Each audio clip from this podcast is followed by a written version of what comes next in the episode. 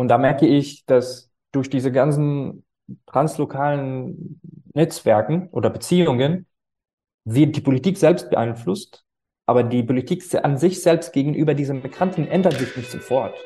Willkommen zum Podcast Melting Pot. Migration im Dialog.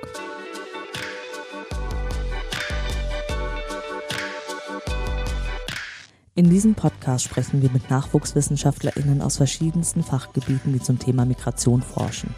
Ein Einblick also in die Migrationsforschung über die Grenzen wissenschaftlicher Disziplinen hinweg.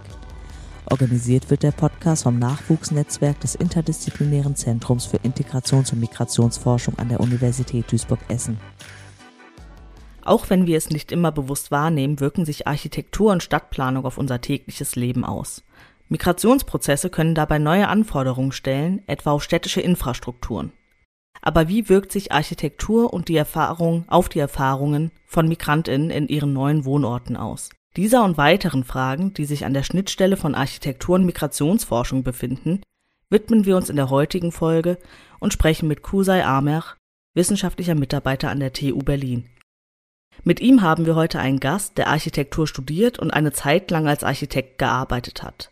Nun ist er Doktorand im Sonderforschungsbereich Refiguration von Räumen und arbeitet im Teilprojekt Architekturen des Asyls, Zirkulation von Governance-Ansätzen, Planungswissen, Designpraktiken und Materialitäten.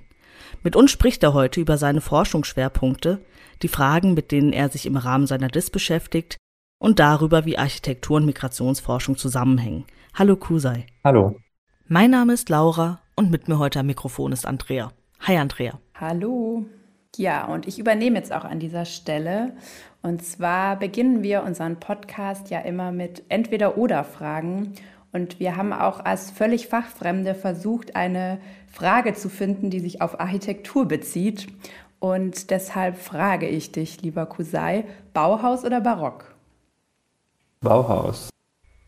okay. Barock hat auch was. Aber Bauhaus. Okay, Bauhaus. Das war auch, das kam ja auch sehr schnell, also okay. ähm, und dann kommt auch wie immer unsere obligatorische Frage nach deiner methodischen Vorgehensweise. Arbeitest du eher quantitativ oder eher qualitativ? Eher qualitativ diese, in mhm. diesem Projekt. In diesem Projekt, okay. Und generell ist das, ähm, ist das überhaupt eine Unterscheidung Quanti-Quali, die in der Architektur Anwendung findet? Ja, natürlich. Also es hat sich ja in den letzten Jahren auch sehr viel entwickelt, auch in der Architektur, muss man sagen. Das war auch gar nicht üblich, überhaupt äh, Forschungsarbeiten eigentlich in der Architektur zu machen. Mhm. Äh, bis zu Anfang der 2000er sozusagen wurden mehr und mehr Doktor, also Doktorarbeiten geschrieben in der Architektur und da haben sich Architektinnen oder Architekten sich mehr mit dem Thema qualitativ oder quantitativ auseinandergesetzt. Ähm, und da haben wir eigentlich, würde ich sagen, viel auch von anderen Fächern gelernt, mhm. äh, die das entwickelt haben, entweder von der Soziologie oder von der Geografie und so weiter und so fort. Und ich komme, glaube ich, später auch nochmal in meinem Projekt, wenn ich mein Projekt rede, ähm, über mein Projekt rede, auch kurz dazu, wie ich dann auch versuche, quantitative Methoden in qualitative äh, Art und Weise zu verwenden und äh, daraus sozusagen Ergebnisse zu ziehen. Mhm. Ja, sehr gerne. Ähm, aber wenn ich jetzt erstmal überlege, vielleicht nochmal einen Schritt zurückgehe, ähm, weil wenn ich an Architektur denke, als absolute Laien, dann denke ich erstmal an Häuser, an Gebäude, an Denkmäler und verschiedene Baustile. Aber ich denke nicht zuerst an Migrationsforschung. Vielleicht kannst du uns zunächst erst einmal erklären, wie Architektur und Migrationsforschung überhaupt zusammenhängen können. Migration ist es eigentlich ja ein sehr wichtiges Thema, auch seit, seit, seit, seit langer Zeit Bewegungen von, von äh, Menschen, diese Zirkulationen von Gesellschaften, Menschen, egal ob sie jetzt aus, auf, auf, aus dem Grund, äh, auf dem Grund von Krieg oder äh, Na Naturkatastrophen oder wenn die Menschen äh, sich jetzt vom Land zu den Städten bewegen, dass es ja eigentlich immer hat was zu tun von, okay, wo kommen die Leute an? Wie sehen jetzt die Städte aus? Gibt es überhaupt Platz? Werden die Leute, die jetzt neu eingekommen sind, mitgedacht, mitgeplant? Äh, werden die Infrastrukturen, die schon gebaut sind, reichen? Brauchen wir noch mehr? Und wir als Architekten haben wir auch da, spielen auch eine Rolle. Und da wir sozusagen die Städte oder unsere Städte ja planen äh, und auch eine, äh, eine große äh, ähm, Einfluss, würde ich sagen, äh, auf die Menschen haben, die wir manchmal nicht sehen und nicht spüren, mhm. aber dann im Nachhinein nach der Planung sehen wir es halt, wie es äh, eigentlich äh, wirkt. Mhm. Und das ist eigentlich alles, würde ich sagen, mit Architektur, Stadtplanung zu tun hat. Mhm. Ähm, und in deinem, in eurem Teilprojekt äh, schaut ihr euch ja insbesondere so die Veränderungen in städtischen Räumen in äh, unter anderem Deutschland und Jordanien an, die besonders von Flucht beeinflusst sind. Aber kannst du uns vielleicht noch ein bisschen mehr über euer Teilprojekt erzählen? Natürlich. Ähm, das Projekt, wie gesagt, untersucht ähm, die entwickelten oder äh, Ordnungssysteme und Konflikte und Aushandlungsprozesse auch, äh, äh, die, die die Produktion von Architektur, ähm, der Flucht, wie wir das nennen, oder des Asyles mitgestalten. Uns ist auch wichtig, die Rolle der zivilgesellschaftlichen Akteuren und Akteurinnen, aber auch die, Stadt, äh, die Stadtverwaltung, aber auch die äh, konkrete Planungsbauprozessen ähm, da zu betrachten und die alle involviert sind sozusagen in der, in der, in der Gestaltung der Stadt. Ähm, wir wissen, dass auch diese Akteurinnen eigentlich eine wichtige Rolle haben, wenn es darum geht, ähm, die äh, Vernetzung oder diese Vermittlung zwischen nationaler Ebene und äh, Asylgesetzgebung, also nationale, internationale Ebene, aber auch wenn es um eigentlich sicherheitspolitische Richtlinien auch geht. Ähm, und wenn es auch um die Gestaltung humanitärer Hilfe und wenn es auch geht um eigentlich äh, humanitare Regime, wie das auch in unserem Projekt nennen, äh, mhm. geht, wie zum Beispiel NGOs, internationale NGOs, äh, lokale Initiativen und ähm, wie beschäftigen auch vielleicht die letzte Frage dazu, der letzte Satz dazu, dass mit der Frage, wie ist überhaupt diese, äh, was auch ja, weil, weil ja auch in unserem Titel steht, wie ist überhaupt diese globale und lokale äh, Governance-Konstellationen mhm. zusammen äh, äh, bei der Bewältigung oder von bei der auch äh, genau bei der Bewältigung von Flüchtlingsmigration in Städten entstehen und wie das vielleicht das letzte dazu wie das für sich physisch und materiell also von der Materialität her äh, in dem Raum äh, sich ändert und das beeinflusst. Mhm. Und ähm, wenn man das jetzt mal so ganz plakativ äh, übertragen würde oder angucken würde, wie, was wäre denn zum Beispiel, was wäre denn ein Beispiel, wie sich ähm, äh, migrationsbedingte Veränderungen in der Architektur sichtbar machen?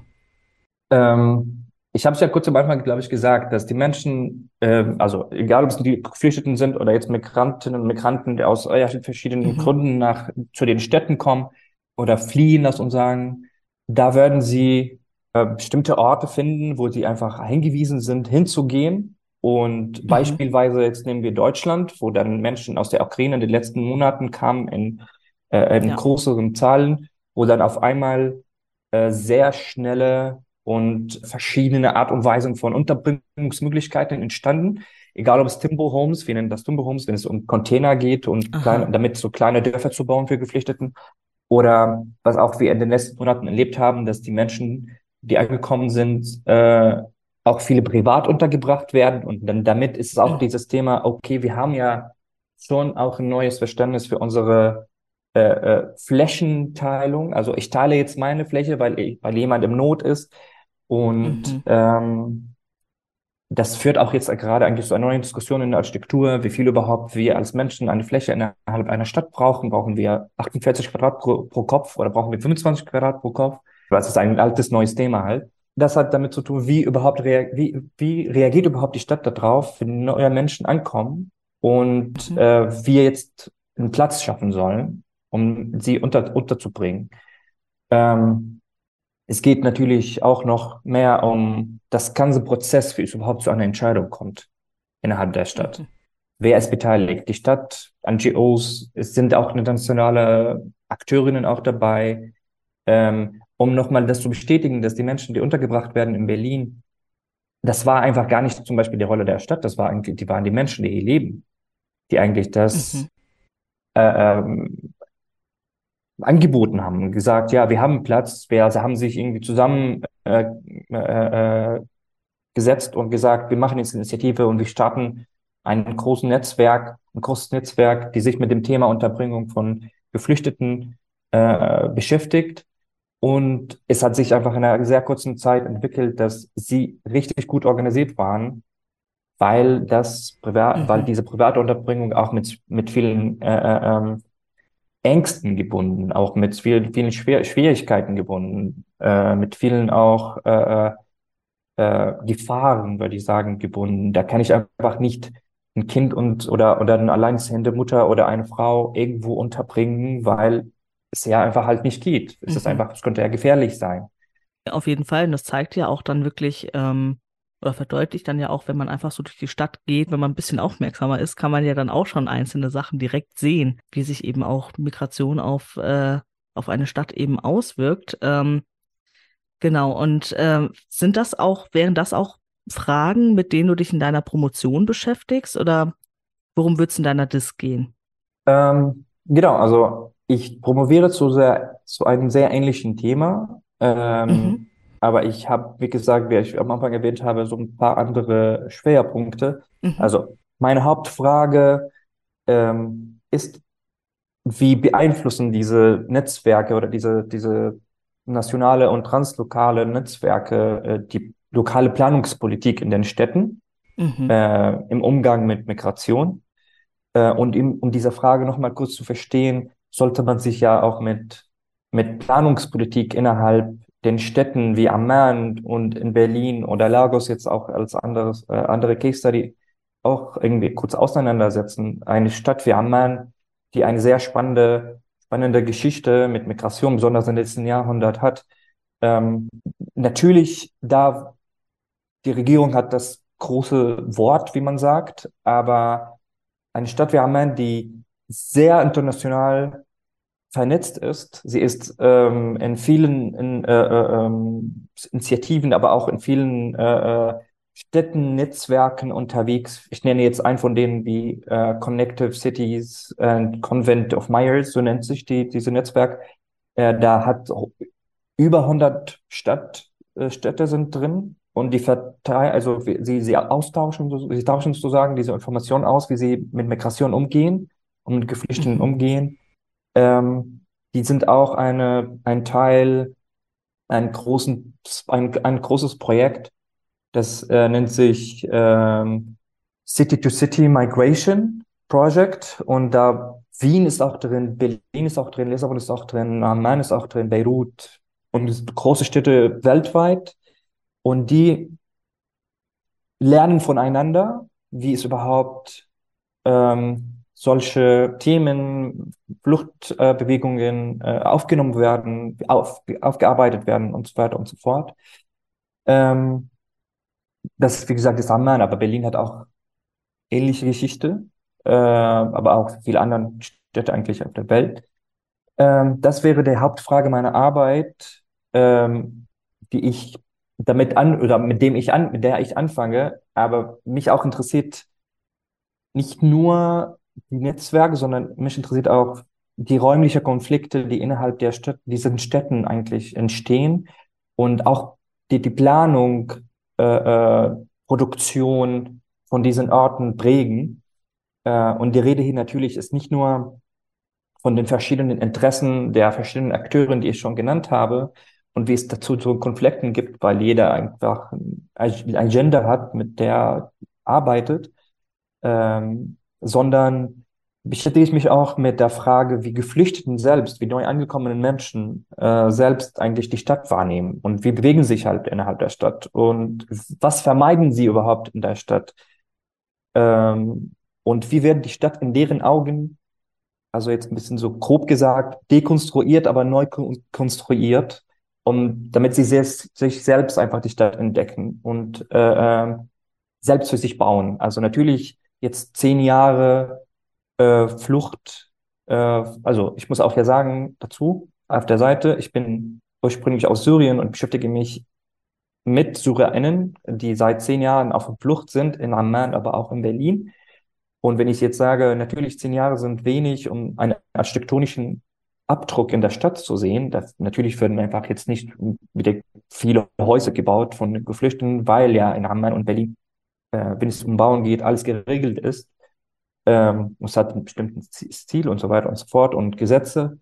Aber es geht auch äh, um die, die, die, die Bewegung innerhalb der Stadt. Also die Menschen, die jetzt einfach seit zehn Jahren wie sich überhaupt da bewegen. Und da verwende, verwende ich andere Methoden, äh, wie ähm, was man eigentlich von der Humana äh, Geografie kennt. Das nennt sich Humana äh, Kartografie. Mhm. Ähm, um diese Bewegungen zu betrachten und zu sehen, wie es überhaupt das auf die Stadt wirkt und wie die Stadt auf die Menschen eigentlich, die neu angekommen ist, sind, auch wirkt. Und da zitiere ich, glaube ich, kurz mein, äh, einen meiner Kolleginnen, äh, er heißt Ayham äh, Dalal, der hat seine Doktorarbeit äh, vor 2021 abgeschlossen hat, er hat seine Doktorarbeit über Al-Satari Camp, einen der größten Camps der Welt, Flüchtlingscamps der Welt äh, im Norden Jordanien, ähm, und er hat sich mit dem Thema beschäftigt und er hat irgendwie gesagt äh, oder hat versucht zu beschreiben, zu beschreiben, wie überhaupt die Geflüchteten selbst zu Architektinnen und Architekten werden. Und ich nehme diesen Satz und sage, ich versuche da in meiner Forschung herauszufinden, wie Geflüchteten Stadt zu StadtmacherInnen werden innerhalb dem städtischen Kontext, wie sie selbst dann eigentlich die Stadt neu definieren. Es geht natürlich nicht um unbedingt jetzt alles umbauen und neu bauen, äh, sondern werden überhaupt diese Menschen wahrgenommen innerhalb der Stadt äh, und werden manchmal werden auch Menschen, äh, werden die neu angekommenen Menschen, aber auch Migrantinnen ähm, sich irgendwo organisieren und dann fangen sie auch äh, mit mit einer Art von, äh, würde ich sagen, Aktivismus, um sich einfach da zu präsentieren und sagen, wir sind auch da, wir sind auch Teil dieser Ort, dieses Ortes. Und wir versuchen auch, oder sie, also die Menschen, die neu, ankommen, neu angekommen sind, sie versuchen auch da eine Art von Bewegung zu starten, um halt deren Richter nochmal neu zu äh, einzufordern, die sie einfach vielleicht nicht bekommen haben durch diese ganzen äh, verschiedenen Ebenen und durch die ganzen, äh, also äh, äh, würde ich sagen, bürokratischen Prozessen, die eigentlich manchmal nicht so menschlich wirken und sind, sondern es geht eigentlich um manchmal um nur Gesetze ein, einzubringen und so nach Gesetzen weiterzubauen. Und äh, da würden Menschen davon eigentlich betroffen sein, im Sinne von, die werden ausgegrenzt, die werden einfach nicht mit, mitgenommen, die werden nicht betrachtet und äh, oder deren, deren Interessen nicht mitgedacht.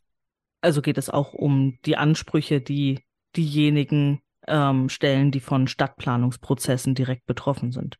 Genau, mhm. genau. Ja, du hast uns jetzt einen Einblick gegeben in die Komplexität von deinem DIS-Thema. Also da spielen Gesetze mit rein, unterschiedliche AkteurInnen, Strukturen, Ebenen. Und deshalb ist meine nächste Frage, wie gehst du denn methodisch vor? Also wie, wie machst du, wie erfasst du diese ganze Komplexität des Themas? Ähm, ist eine gute Frage, da ich auch ja noch am Anfang bin äh, und äh, meine erste Aufenthalt in Amman äh, vor ein paar Monaten erstmal hatte. Ähm, mhm. Da musste ich erstmal da ankommen und alles tasten und gucken, wie ich überhaupt mit dem Thema umgehen soll. Ähm, methodisch gehe ich einfach erst, oder ich verwende eigentlich zwei, drei Methoden. Äh, es, zum Beispiel Interviews führen und äh, mhm. Dokumenti Dokumentationen aufnehmen, also entweder durch Fotos, aber auch durch Zeichnungen. Ähm, und das, was ich auch als, als drittens, was ich auch kurz erzählt habe, diese Art von ähm, humaner Kartografie, also Kartografie innerhalb, also Mapping innerhalb den Städten, äh, um zu verstehen, wie es überhaupt die Stadt da oder wie die Stadt wahrgenommen wird. Ich mache jetzt keine neue Thesen, ich schlage keine neue Thesen vor die, diese gibt es schon. Also ich arbeite gar nicht mhm. in so mit, mit Grounded Theory Methoden, sondern es gibt da die Probleme. Ich sehe die auch, äh, egal ob es in Amman oder in Berlin. Ähm, es ist schwierig vielleicht zu vergleichen, aber es geht immer eher darum, ähm, wie es überhaupt dazu kommt, diese Gestaltung von, von, von Migrationspolitik äh, ähm, funktioniert und was für eine verschiedene Schichten da drin gibt, wer was entscheidet, wo, sie, wo überhaupt sind die Konflikte, sind die Menschen mit betrachtet und nicht. Und äh, versuche durch die Interviews mit verschiedenen Akteurinnen, egal die jetzt auch von der Regierung sind, aber auch von NGOs, von internationalen NGOs, von lokalen Initiativen, aber auch mit den Betroffenen selbst zu reden, zu verstehen, wie jeder äh, das von seinem oder von ihrem Standpunkt sieht und ähm, genau am Ende zusammen das Ganze vergleichen und davon Ergebnisse äh, äh, rausziehen, äh, die vielleicht, oder hoffe ich, natürlich mit meiner Arbeit eine, zu einer Verbesserung bringt, wie es mhm. überhaupt diese ganzen Akteurinnen miteinander arbeiten äh, äh, sollten. Und die Stadt Amman, du, was führt dazu, dass du in dieser Stadt forschst? Also was macht diese Stadt auch so interessant für deine Frage, für deine Forschungsfrage? Ähm, das habe ich auch schon kurz, glaube ich, äh, geantwortet, dadurch, dass ich gesagt habe, dass ich aus Syrien komme äh, und äh, ich habe auch gedacht, wo soll ich jetzt mit meiner Doktorarbeit und mit der Frage, die ich schon hatte, anfangen zu forschen. Äh, und natürlich, das spricht mich direkt Amman an, genau wie Beirut oder mhm. wie Berlin, wo eigentlich viele SyrerInnen äh, angekommen sind und leben seit jetzt sieben, acht, neun Jahren. Und ähm, in vielen Orten, oder ich würde sagen, leben seit vielen Jahren, aber noch nicht vielleicht angekommen, aber viele auch angekommen sind. Das ist ja immer unterschiedlich. Mhm. Ähm, und Amman hat es auch noch eine, also für mich fand er es eigentlich sehr spannend, weil ich hätte ja auch Beirut zum Beispiel sagen, aber Amman hat es mich auch irgendwie angesprochen mehr, wegen der Geschichte der Stadt selbst, die eigentlich ähm, in den letzten 100 Jahren mit Fluchtbewegungen und Migrationsbewegungen viel zu tun hatte. Ähm, die Stadt ja selbst war bis 1905 fast gar nicht bewohnt und äh, 1905 kamen die ersten, oder nicht die ersten, kamen wieder Menschen nach 300, 400 Jahren nochmal dahin, aus, besonders aus dem Kaukasien. Äh, und da haben die, die, die Stadt nochmal neu erlebt, äh, oder belebt sozusagen, sorry. Und dann paar Jahre danach kam es, äh, gab es nochmal die, die, die, die äh, Fluchtbewegung von den, äh, von Palästina an den 40ern, in den 60ern auch, äh, in den äh, 80ern kam es auch noch viele SyrerInnen aus dem Norden Syrien, äh, die nach Jordanien geflüchtet sind. Ähm, 2000, 2003 viele IrakerInnen, äh, die auch nach zu der Stadt oder zu dem Land äh, äh geflohen sind. Die meisten sind nach Amman gegangen. Ähm, weil es die größte Stadt des Landes ist. Und natürlich auch diese Bewegung von Umland und von die kleinen Städten und Dörfern zu der großen Stadt, zu der Hauptstadt, die auch die Architektur und die Geschichte dieser Stadt geprägt haben. Äh, und deswegen ist Amman auch so, wie zu sagen, für mich ein sehr multi, multi-layered Stadt sozusagen, die eigentlich viele Geschichten mhm. hat und viel zu erzählen.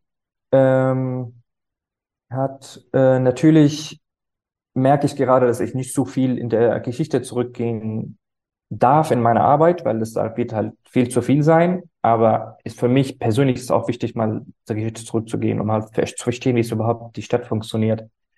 Und wer jetzt in Amman unterwegs ist, wird schon merken, dass Teil von der Städte, oder Teil von dieser Stadt, sorry, waren damals Camps und die sind heutzutage keine Camps mehr, also wo die Geflüchteten angekommen sind.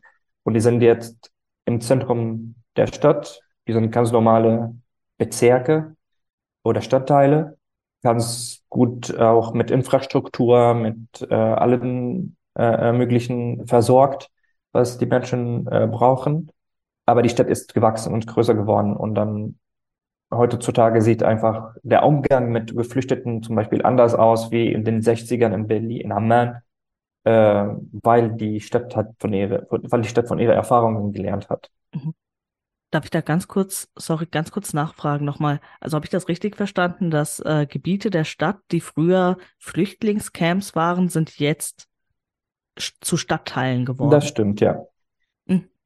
Also das kennen wir ja auch heutzutage von also heutzutage nicht auch von ein paar, also ich würde sagen, es wird immer die Rede von zum Beispiel von diesen ganzen Slums und diesen ganzen informellen mhm. Siedlungen um, den, um, die Stadt, um die großen Städten herum, wie zum Beispiel in Sao Paulo oder in Istanbul ähm, oder irgendwo anders auf der Welt, die dann irgendwann entschieden wird oder entschieden wurde, die ein, zu der Stadt zu, zu, mitzunehmen und mit also rein zu integrieren. Und äh, auf einmal werden, die, werden diese Stadtteile oder die eigentlich informellen Siedlungen nochmal äh, strukturiert, neu umgebaut, äh, mit Straßen, mhm. Wasser, Strom und so weiter und so fort versorgt.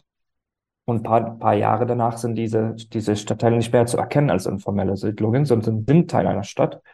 Und ähm, dann wachsen die Städte noch mehr und dann ein paar Jahre danach sind die Zentrums.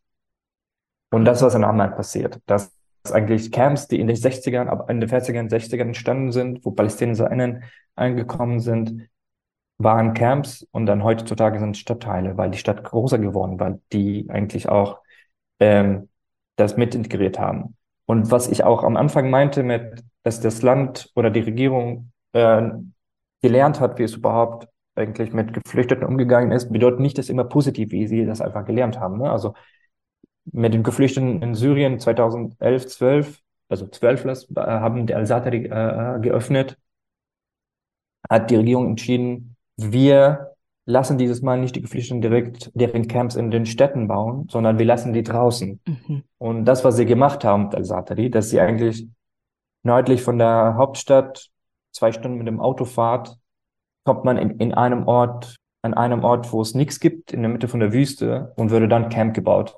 Mhm. Äh, damit haben sie vermieden, neue Camp in der Stadt zu bauen, aber damit haben sie auch Leute, die Leute isoliert. Ja.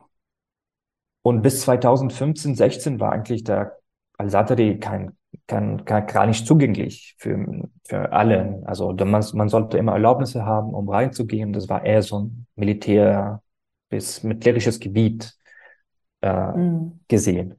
Aber heutzutage ist anders. Heutzutage ist auch eine Stadt geworden. Und äh, wenn man sich kurz mit dem Thema auseinandersetzt, da findet viel Theorie oder viel Artikel und viel auch Filme über diesen Ort, die beschreiben, wie es überhaupt zu einer Stadt geworden ist. Und du hast gesagt, dass du auch schon deinen ersten Aufenthalt in Amman hattest. Was ist denn dann so dein erster Eindruck? Also von Ergebnissen kann man ja ähm, noch nicht sprechen, aber was ist denn so dein Eindruck bezogen auf deine Forschungsfrage? Ähm, der Eindruck ist, dass, wie ich schon erwähnt habe, ich sehe, dass es einfach unmöglich zu sehen, dass es viele architektonische äh, Änderungen äh, innerhalb der Stadt gibt, weil mhm. es auch in einer kurzen Zeit, weil es, weil es in einer kurzen Zeit ist. Aber ich merke schon, dass ähm, durch soziale Netzwerke, durch äh, Unterstützung von verschiedenen NGOs, aber auch von, von, von internationalen NGOs, wird einfach eine bestimmte äh, äh, Dynamik innerhalb der Stadt entste äh, entstehen.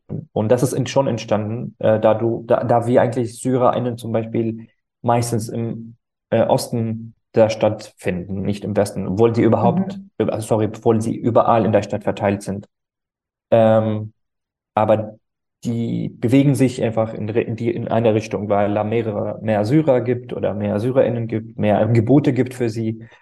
Ähm, und natürlich, das hat auch was mit der, mit, mit der, mit der Geschichte der Stadt zu tun, dass je reicher die Menschen sind, gehen in den Westen der, der, der Stadt und die ärmer sind einfach im östlichen Teil der Stadt. Ähm, äh, aber trotzdem, ich habe auch herausgefunden, dass es ist schwierig zu sagen, dass Führer bewegen sich in bestimmten Gebieten in der Stadt, mhm. aber die nehmen fast, also fast alle nicht, aber großen Teil nehmen eigentlich gleiche, würde ich sagen, Bewegungswege, also wie sie überhaupt da sich be bewegen. Da ist einfach schon durch diese sozialen Zwerge, die ich erwähnt habe, äh, wenn jemand jemand, also wenn die Menschen äh, jemand da in der Stadt kennen oder äh, irgendwo ein Café entsteht oder ein Restaurant entsteht oder ein oder Triffpunkt entsteht, da würden die Menschen einfach sich irgendwo zusammen in einer äh, Gruppe in eine Richtung bewegen.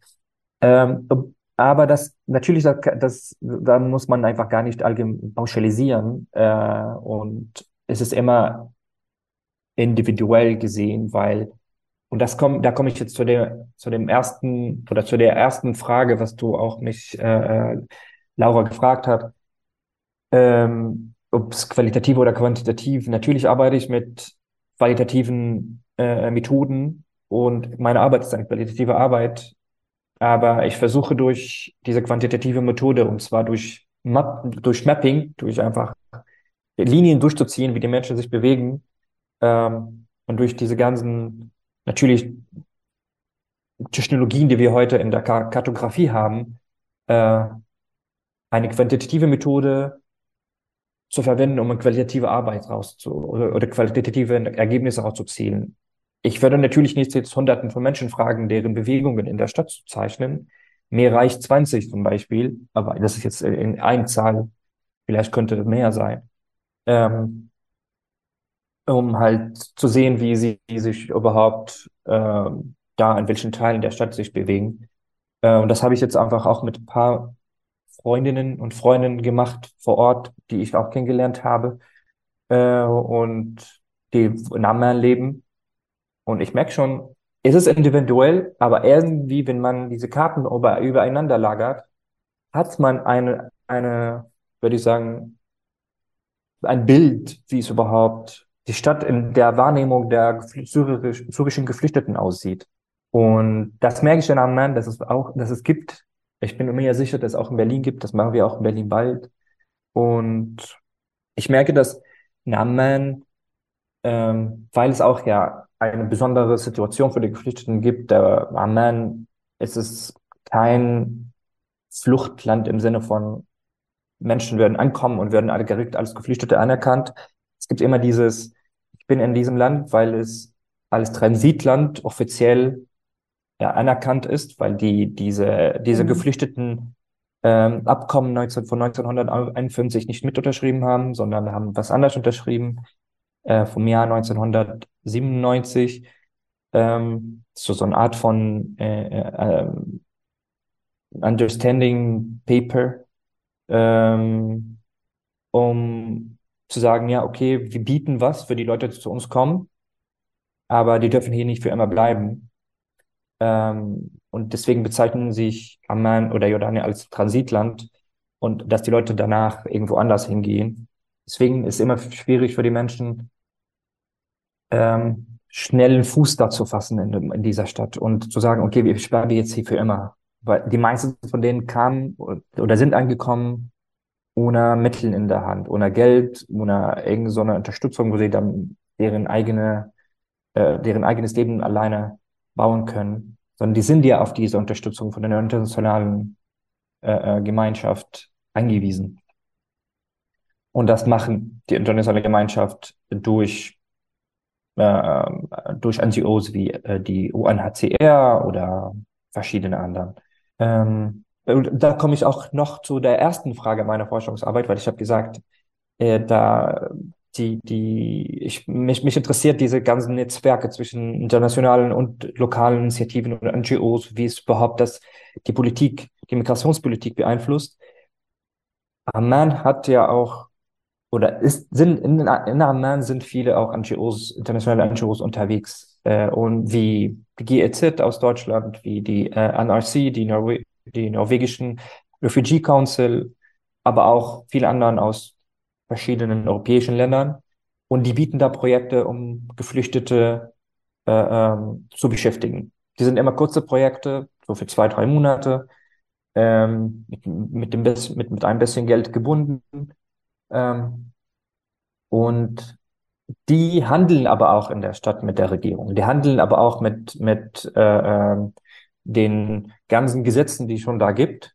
Und die, die sind immer damit irgendwie konfrontiert, dass wir wissen, dass wir eigentlich jetzt was Kurzfristiges anbieten, aber wir bieten keine nachhaltige Perspektive für die Menschen, die da leben. Und trotzdem, die Stadt akzeptiert das, weil es einfach, die sieht, dass sie davon auch profitiert, dass sie auch Gelder in dem Land reinbringt. Und irgendwann hat die äh, äh, Regierung in, in Jordanien gesagt, jedes Projekt in diesem Land, was stattfinden soll und Geflüchtete beschäftigen äh, sollte, sollte auch JordanierInnen, die im Not sind, auch beschäftigen. Und dann irgendwann haben diese Projekte, internationale Projekte, äh, gesagt, okay, wir bieten jetzt Projekte 50 Prozent für Geflüchtete, 50 Prozent für äh, JordanierInnen, die auch im Not sind und profitieren dann halt auch damit.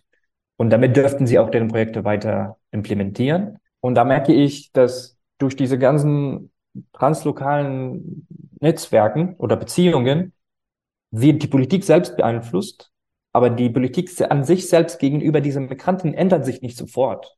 Also ändert sich nicht auf dem Papier, aber ändert sich vielleicht nur durch, wir wissen, dass wir davon jetzt profitieren, dann lassen wir die einfach mal rein, können wir das ausnutzen, aber Gesetze ändern wir jetzt nicht. Wir sagen nicht, dass sie einfach für immer hier bleiben dürfen. Und mhm. wir sagen jetzt, dass, dass sie einfach Rechte auf, keine Ahnung, nach fünf, zehn Jahren oder eine bestimmte Zahl von Jahren, dass sie jetzt ähm, einen äh, unbefristeten Aufenthaltstitel bekommen oder dass sie äh, Haus kaufen dürfen. Da Geflüchteten zum Beispiel gar nicht einen Namen besitzen dürfen. Die dürfen ein Auto kaufen, wenn sie in jordanische, wenn sie eine Bürgschaft von jemandem bekommen, der da eigentlich wohnt. Ne? Wo eigentlich auf der anderen Seite in Berlin oder in Deutschland das anders funktioniert, weil Deutschland hat diese Abkommen unterschrieben von der UN. Und das ist kein Trans und Deutschland kein Transitland, sondern wenn jemand hier kommt, hat das Recht auf Asyl. Mindestens hat das Recht auf Asyl zu beantragen. Mhm. Also muss jetzt nicht unbedingt das bekommen, das ist ja immer unterschiedlich. Ähm, also nee, ich meine, es muss nicht bedeuten, dass sie das unbedingt bekommen sollen, weil wir wissen, dass es immer schwierig ist. Aber immerhin hat die, die Menschen in vielen Ländern, die dieses, dieses Papier unterschrieben haben, das Recht, überhaupt Asyl zu beantragen. Wo dann in einem Land, wo in Jordanien, die Menschen sind mit was anderes konfrontiert. Und das bietet denen keine Sicherheit oder keine nachhaltige Perspektive, um da für immer zu bleiben. Aber trotzdem leben die Leute seit zehn Jahren. Und wenn, wenn man fragt, wie sieht es dann aus, dann sagen sie, ja, wir leben hier. Wer weiß, mhm. wie es dann weitergeht. Aber irgendwann vielleicht kommt die zweite Generation, haben sie mehr Chancen, verdienen sie mehr Geld, dann dürfen sie doch am Ende bleiben. Aber es ist sehr mühsam, sehr langsam und äh, schwierig. Mhm. Ja, vielen Dank noch für den Einblick in die Asylpolitik von Jordanien. Das hilft ja auch so ein bisschen bei der Einordnung von dem, was du vorher über deine ersten Eindrücke erzählt hast. Und ja, vielen Dank insgesamt für den kurzen und kleinen Einblick in, in deine Forschungsarbeit und in das Thema Architektur und Migration, was für uns vorher ja eigentlich eher so eine leere Box war.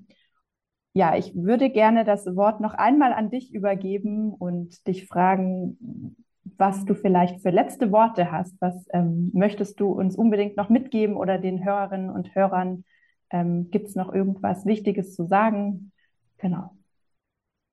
Also erstmal vielen Dank für die Einladung äh, dass ich einfach mit euch sprechen dürfte. Ähm, das hat mich auf jeden Fall sehr gefreut.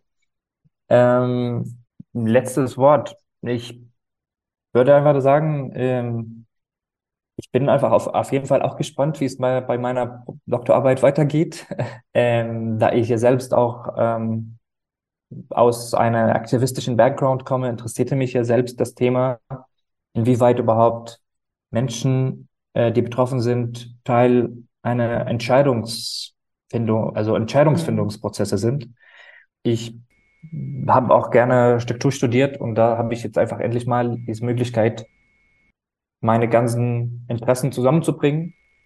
Mhm. Ähm, ich hoffe, dass äh, irgendwie die Arbeit nicht nur in, so sozusagen eines äh, gedruckten Buchstaben in den Büchern bleibt, sondern ich würde eher, eher gerne damit was Gutes machen, hoffe ich. Und äh, ja, danke nochmal für die Einladung.